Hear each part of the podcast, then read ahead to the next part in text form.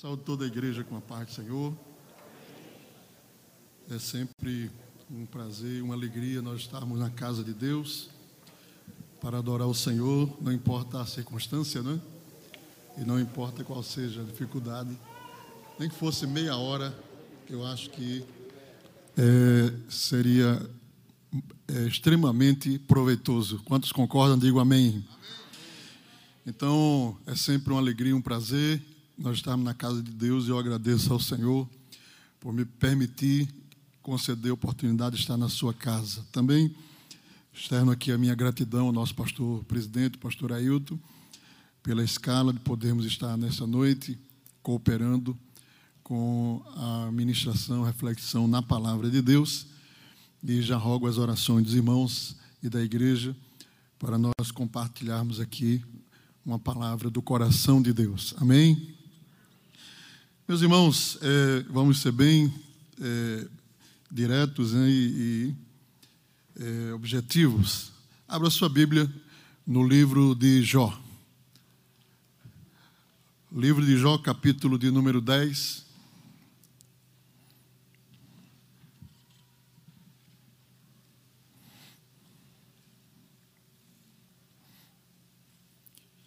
Vamos ler o versículo Primeiro e segundo, que diz: A minha alma tem tédio da minha vida, darei livre curso à minha queixa, falarei na amargura da minha alma.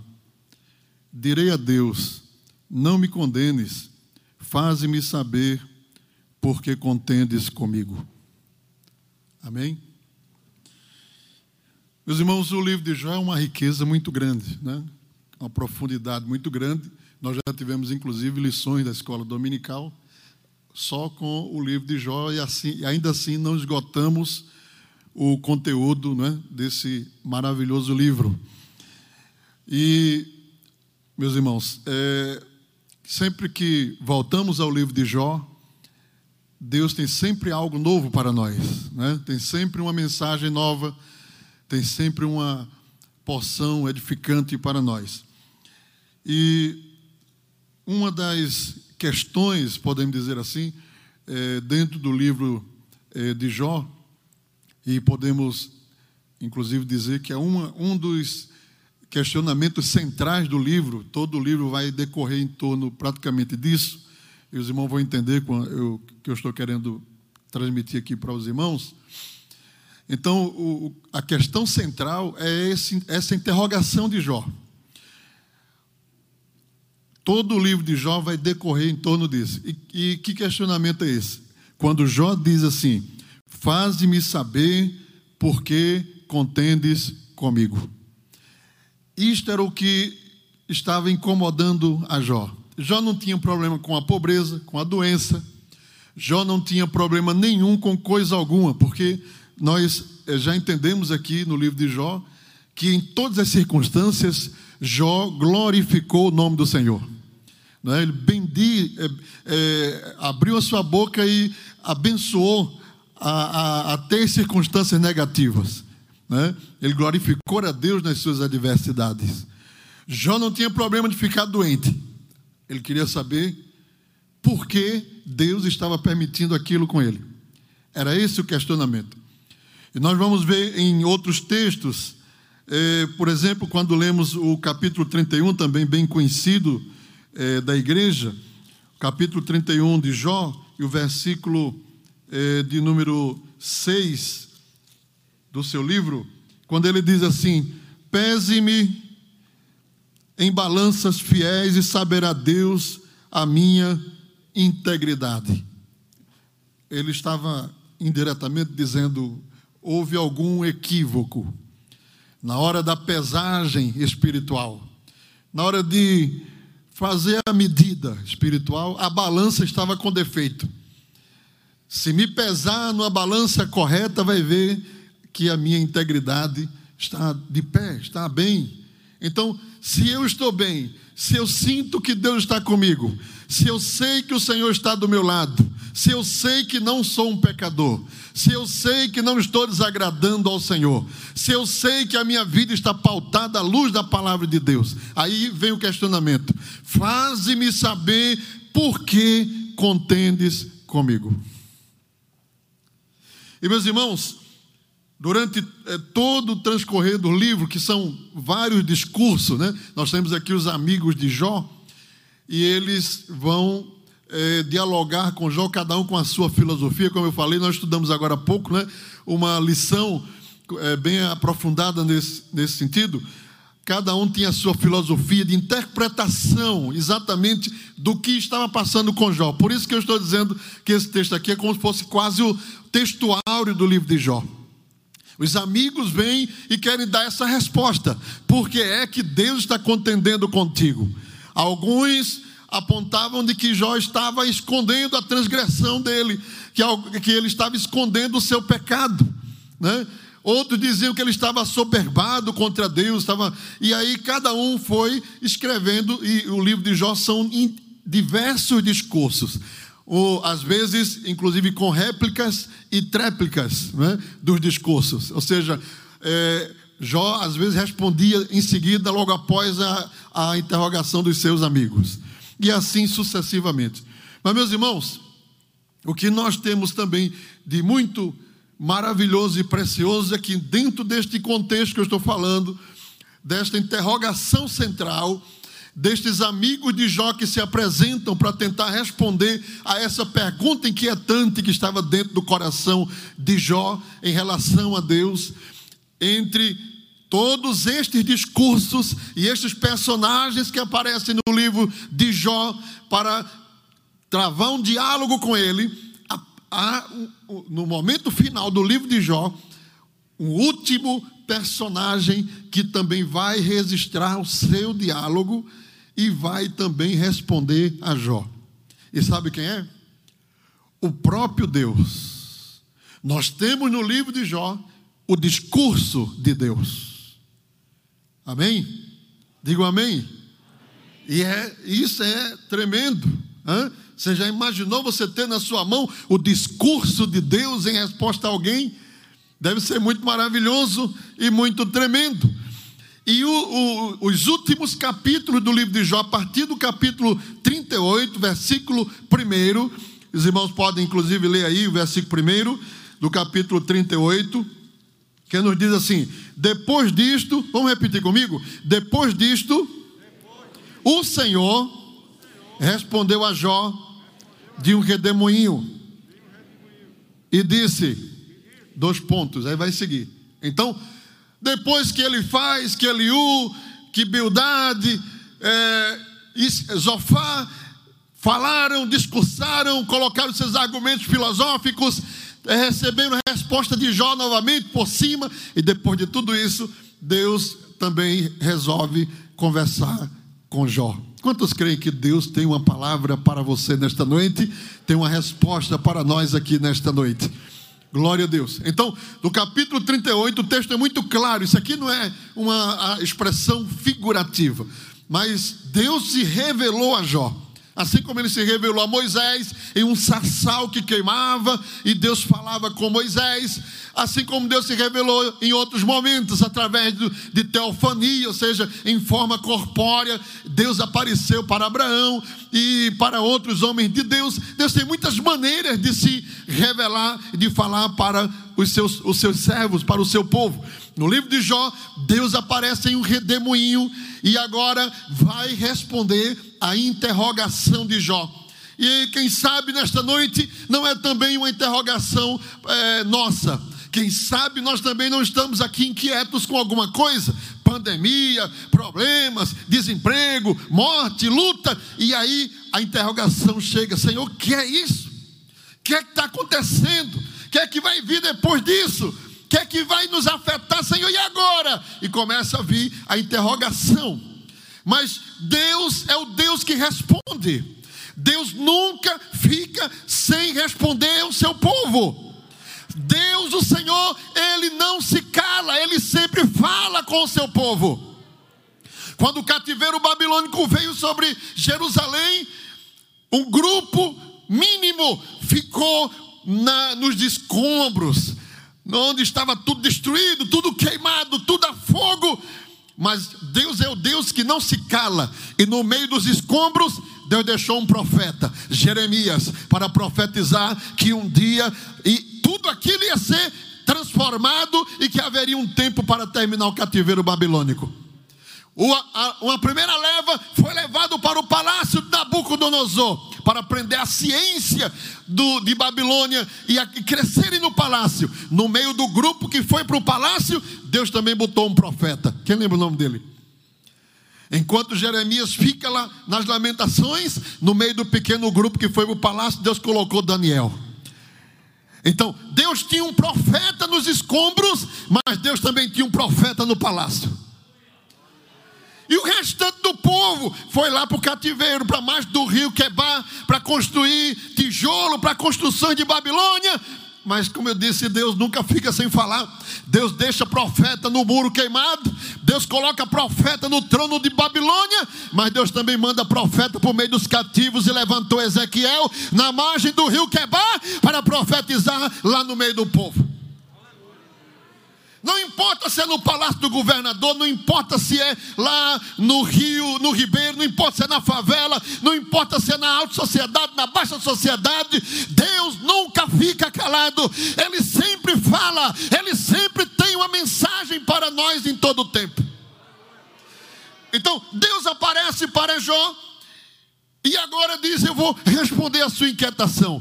As, as tribulações da vida, as inquietações da vida as situações que acontecem sobre nós, tudo que está sobre nós está debaixo da vontade de Deus.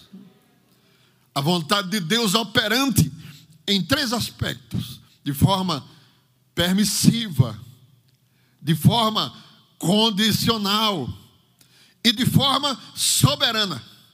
De uma forma ou de outra, sempre será a vontade de Deus.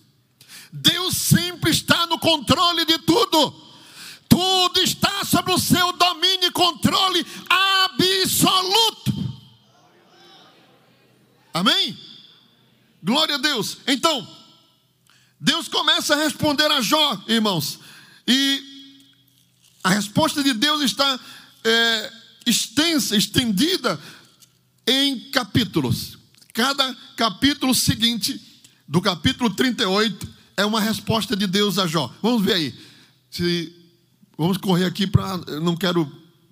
O horário é, é bem resumido. Vamos, vamos prestar bastante atenção. Então, no capítulo 38, Deus se manifesta a Jó. Ele quer saber por que contendes comigo? Por que permites isto? Né? É, quando é que tu vai me tirar dessa situação? Vamos dizer, vamos estender a, o questionamento de Jó.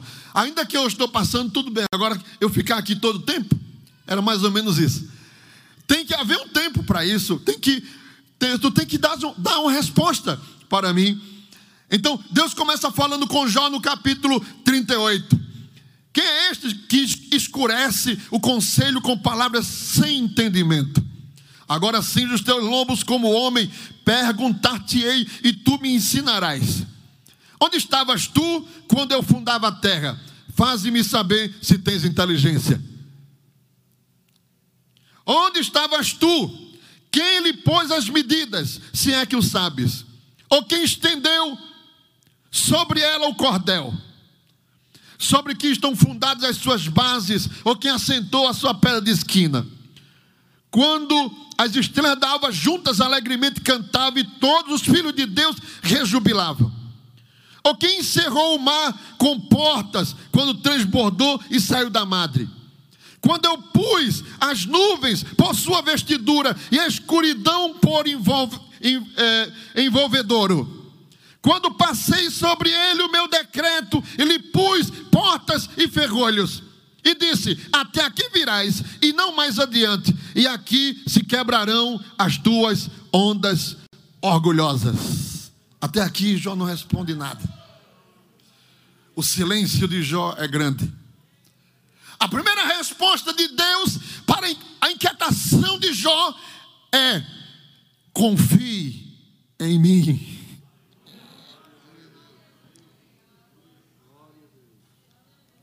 Vamos dizer comigo? Confie em mim. Eu não estou entendendo nada. Eu não sei o que é que vai acontecer. Eu não sei se eu vou viver, se eu vou morrer. Eu não sei se vai subir, se vai descer. Mas uma coisa eu tenho. Eu confio no meu Deus, que fez o céu e a terra e que domina sobre tudo. Nem sequer um único fio de cabelo da nossa cabeça está aleatório.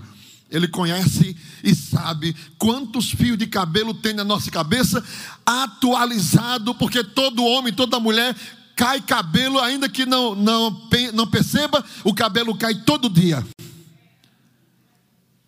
A culpa, desculpa aí os carequinhas, de você ficar careca é que se esqueceu de pegar de volta os cabelos que caiu. Todo dia cai cabelo. Mas Deus sabe atualizado o número de fios de cabelo que estão na nossa cabeça.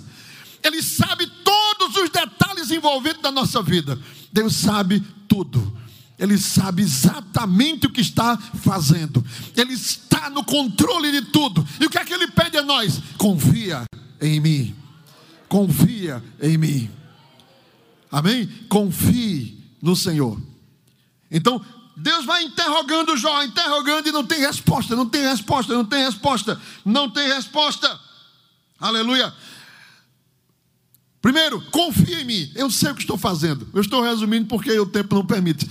Eu sei o que eu estou fazendo. Eu estou no controle de tudo e é só você confiar em mim. Amém? O Evangelho de João, para complementar esse primeiro ponto aqui, João capítulo 3, versículo de número 27 do Evangelho de João. O texto diz assim, 3 e 27. João respondeu e disse: Diga comigo, o homem não pode receber coisa alguma se não lhe for dada do céu. Se não lhe for dada do céu. Confie no Senhor. Amém? Coloca o teu coração para confiar no Senhor nosso Deus.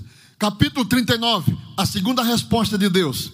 No capítulo 39, versículo 1, diz assim: Sabes tu o tempo em que as cabras monteses têm filhos? Ou observaste as servas quando dão suas crias? A segunda resposta de Deus. Repita comigo. O Senhor age no tempo.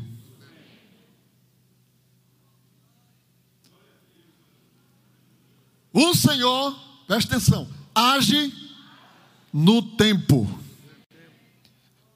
Quando Abacuque estava inquieto na sua lamentação, no seu choro, primeiro capítulo ele, ele lamenta, ele chora, ele murmura. No capítulo 2 ele entra em oração no altar de Deus, no, na torre de vigília, e ele diz que Deus respondeu a ele em uma visão. Em uma visão, o Senhor lhe mostrou tudo que iria tomar como providência. Disse que ele ficou tremendo, seus ossos tremiam dentro de si, mas a palavra de Deus para ele foi essa: escreve a visão e coloquem tábuas grandes para que quem passe correndo veja, porque certamente virá e não tardará. Se tardar, espera-o, mas certamente virá e não tardará. O que é que esse texto nos ensina? Por mais que Abacuque interrogou a Deus e quisesse ver, Deus mostrou, pela insistência dele mas isso não mudou o tempo. Abacuque viu, mas teve que esperar. Porque Deus só age no tempo. Olha, João, eu sei que você está inquieto, eu sei que você está perturbado, eu sei que você está querendo logo, mas escute, tudo tem um tempo. Tem um tempo para dormir, para acordar, para comer, para viver, para vencer, para subir, para andar. Tem um tempo para viver, para morrer. Tem um tempo para casar. Tem um tempo para ter filhos. Tudo tem seu tempo determinado. Tudo acontece no tempo certo de Deus e não no nosso. No tempo certo de Deus. Então, Jó, fica esperando o tempo de Deus, porque Deus vai fazer no tempo. Ele diz ainda: contarás os meses que cumprem, ou sabes o tempo do seu parto. No versículo 18: A seu tempo se levanta o alto, ri-se do cavalo e do que vai montado nele. Deus vai argumentar a favor do tempo, do tempo, do tempo, do tempo, do tempo, do tempo. Não, Deus vai fazer? Vai. Deus vai tirar a gente disso? Vai. Deus vai dar vitória? Vai. Deus vai resolver? Vai. Mas tudo vai acontecer no tempo.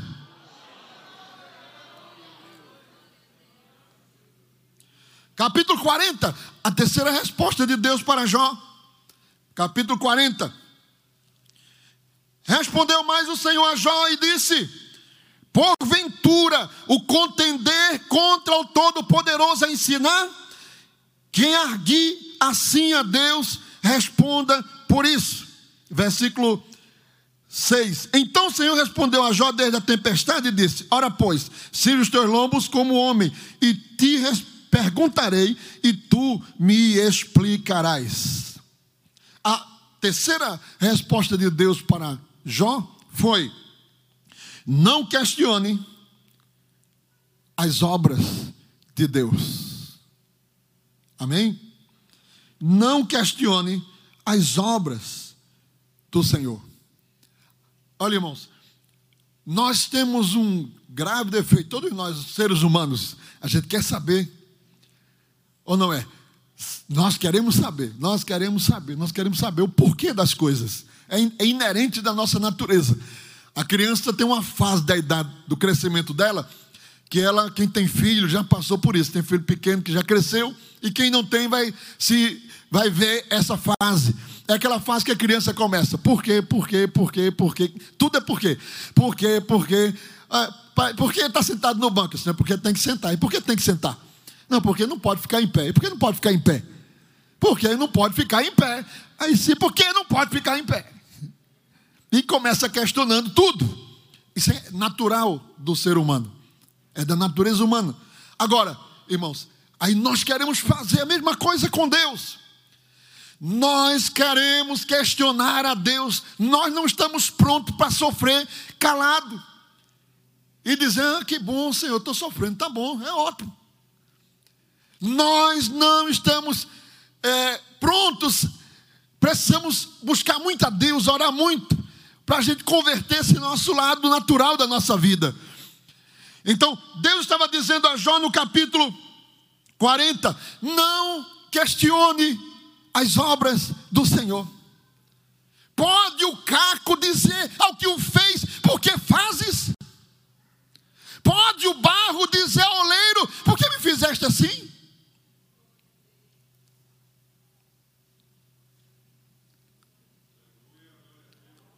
Deus estava dizendo a Jó: Você quer saber, mas você deveria ficar sem questionar. Porque voltando para a primeira pergunta, a primeira resposta de Deus: confie em mim. Confie em mim. Confie em mim. Oh, glória ao nome de Jesus para sempre. Confie em mim. Versículo de número 8: Porventura também tomarás tu tornarás tu vão o meu juízo? Ou tu me condenarás para te justificares? Ou tens braço como Deus? Ou podes trovejar com a voz, com voz, como ele o faz? Cobre-te, pois, de excelência e alteza, veste-te de majestade e de glória. Versículo 12: Olha para todo soberbo, humilha-o e atropela os ímpios por seu lugar porque, de certa forma, o questionamento é um, soberba, um assoberbamento. É como você chegar para o seu patrão que tomou determinada decisão e você diz: Eu quero saber porque você está fazendo isso. É como você chegar para uma autoridade que está tomando certa decisão e você chegar e dizer: Olha, você só vai fazer se me disser por que está fazendo. E nem sempre nós estamos à altura e ao alcance de saber o porquê. Muitas vezes, debaixo da autoridade, nós temos só que acatar aquela determinação, se você está sob a autoridade. Mas com Deus, não, a gente quer que Deus sente, mostre a cartilha, o manual e explique por que é que ele vai fazer daquele jeito. Quanto crente não está dizendo, Jesus, por que foi que tu deixasse esse coronavírus vir para cá? Aí Jesus olha para ele e disse: É da tua conta? Sabes tu o meu jeito de trabalhar?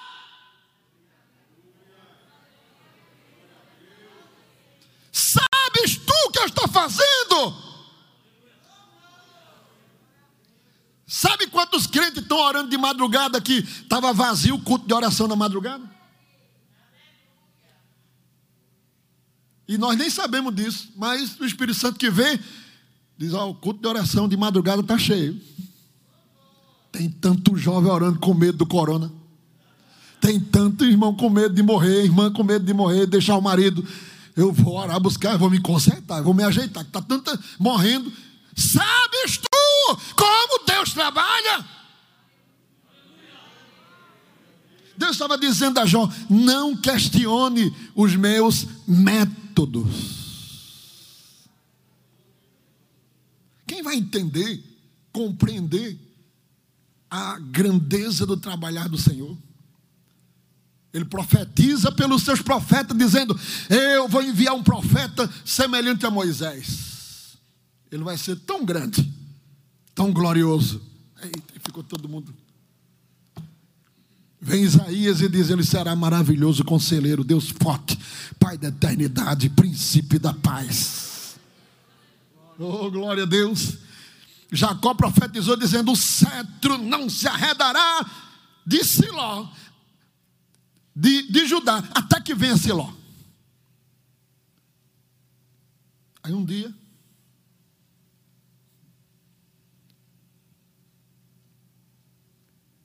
Chegam os pastores, os magos lá em Jerusalém, vai na palácio do rei. Diz: Olha, nós estamos sabendo que nasceu o rei. Nós vimos a sua estrela. Disse: Acha esse rei e traz para mim. Disse: Tá bom, nós vamos seguir a estrela. Onde é que tem o, o próximo palácio aqui? Nós tem o meu aqui. Outro não conheço, mas vai e depois me diga. Aí a estrela foi. E o mago foi acompanhando a estrela, acompanhando. Ela passou por cima da casa do embaixador, por cima da casa do general, por cima da casa do primeiro-ministro, por cima da casa do chefe, não sei das quantas, passou por cima da casa do bilionário, e foi, foi entrando dentro do mato. Foi, chegou lá, passou na estalagem, nem na estalagem a estrela ficou, não, não ficou. Passou por cima da estalagem, foi lá para o quintal, Chegou na casa dos bois, das vacas. Ela jogou o raio de luz para baixo assim. Disse aqui.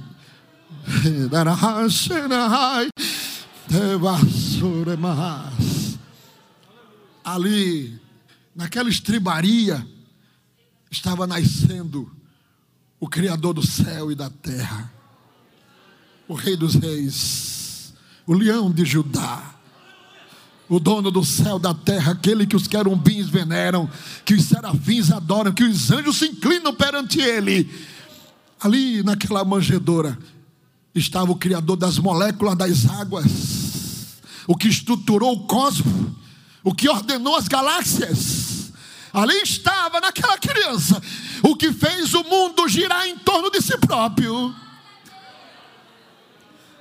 Podes tu entender o trabalhar de Deus?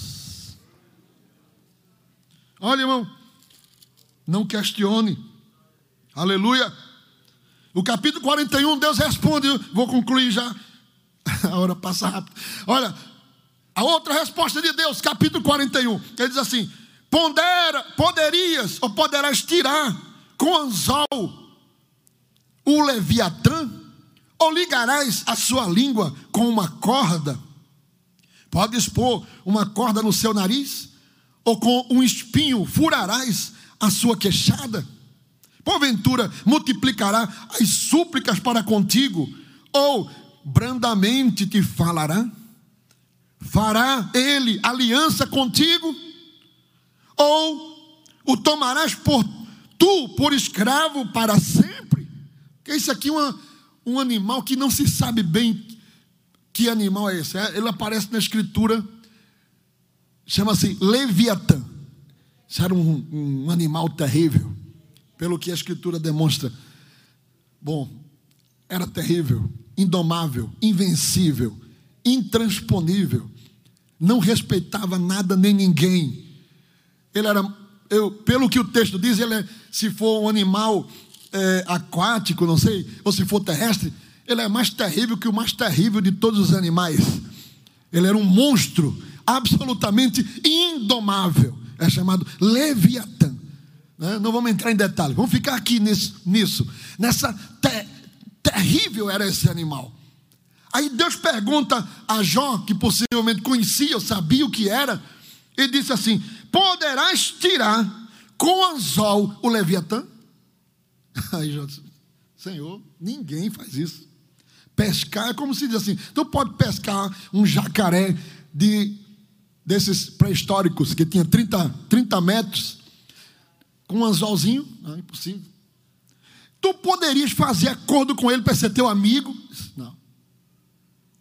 Tu poderias acariciar a cabeça? Não, senhor, de jeito nenhum.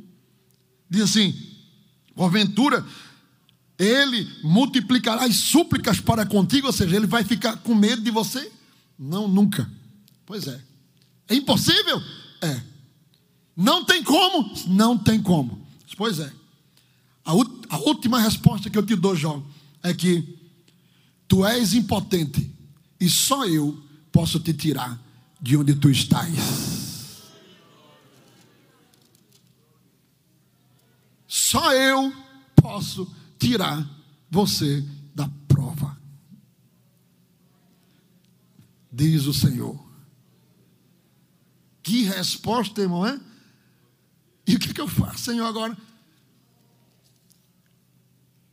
Você não pode tirar, você não pode resolver, você não pode curar, você não pode fazer, você não pode mudar a cabeça. Não posso, Senhor, tenho, não posso, não posso, não posso, não. É impossível. Pois é, a outra resposta que eu te dou é essa: só eu posso mudar a tua história, Jó. Oh, glória ao nome do Senhor para todo sempre. Somente eu posso mudar a tua história. No versículo 10 diz assim: Ninguém há tão atrevido que a despertá-lo se atreva. Quem, pois, é aquele que ousa erguer-se diante de mim? Ninguém. A impotência, irmãos, e a dependência de Deus tem que ser aceita nós estamos na palma da mão do Senhor. Quando Jeremias ouviu a voz de Deus e disse assim: desce lá no vale, que eu vou falar contigo. Mas olha, Deus já estava falando com ele. Mas desce lá no vale que eu vou falar contigo. Porque tem coisas que Deus não pode falar em qualquer ambiente. Tem coisas que Deus só fala em determinados ambientes.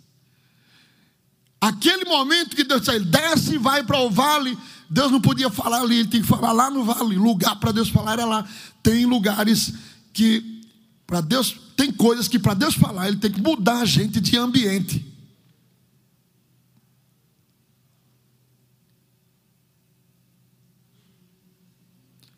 Quando Jeremias desce lá no vale, sentou para esperar Deus. Que Deus disse assim: vai lá que eu vou falar contigo. E ele ficou sentado, esperando Deus chegar. Eu vou sentar aqui, seu oleiro, deixa eu ficar aqui, pode ficar. Ele ficou, ele ficou prestando, não tinha WhatsApp para estar tá se distraindo, não tinha Facebook. Aí ele ficou olhando para o oleiro. O oleiro começou a fazer o barro. mexer. E Deus está calado. Começou a mexer na massa, fazer aquele vaso de barro. E disse assim: e o vaso que o oleiro fazia se quebrou. Aí o vaso tornou, pegar aquele vaso de novo, colocar em cima e tornou a fazer novamente. Aí quando ele estava bem distraído assim, Deus chegou, ele não viu. Viste Jeremias? Hã? Assim como barro na mão do oleiro, assim sois vós na minha mão, ó casa de Israel. Eu amasso, torna a amassar de novo, torna a fazer de novo, boto para cá, boto para lá, boto no forno, pinto, desfaço. Todos nós, por mais que a gente esperneie, por mais que a gente não queira, por mais que a gente queira fugir, por mais que a gente não aceite, todos nós estamos na total dependência do favor e da misericórdia de Deus sobre a nossa vida. E por isso que é bom servir ao Senhor, meus irmãos. Por isso que é bom servir ao nosso Deus. Louvado seja o nome do Senhor para todo sempre. Para concluir, termino para concluir, Deus mudou o cativeiro de Jó, diz o texto, capítulo 42, quando ele orava pelos seus amigos. Deus virou o cativeiro de Jó quando ele orava pelos seus amigos. Por quê? Até antes disso, Jó não tinha como abençoar os seus amigos, porque ele estava metido nessa interrogação diante de Deus e estava inquieto com essas interrogações. Mas quando Deus responde, dizendo assim: Olha, eu sei o que eu estou fazendo, confia em mim, eu vou agir no tempo, eu sou quem vou tirar você desse aperto. E Jó se acalmou, aquietou o coração. E quando a gente se acalma e aquieta, aí a gente volta para a oração de novo. A gente volta a orar, a gente volta a cantar, a gente volta a fazer a vontade de Deus, que a gente se aquietou. E quando Jó se aquietou, que começou a orar pelos seus amigos, aí Deus pegou o cativeiro de Jó e fez assim, ó, e virou Deus o cativeiro de Jó de cabeça para baixo. Quantos creem que devem fazer isso, meus irmãos?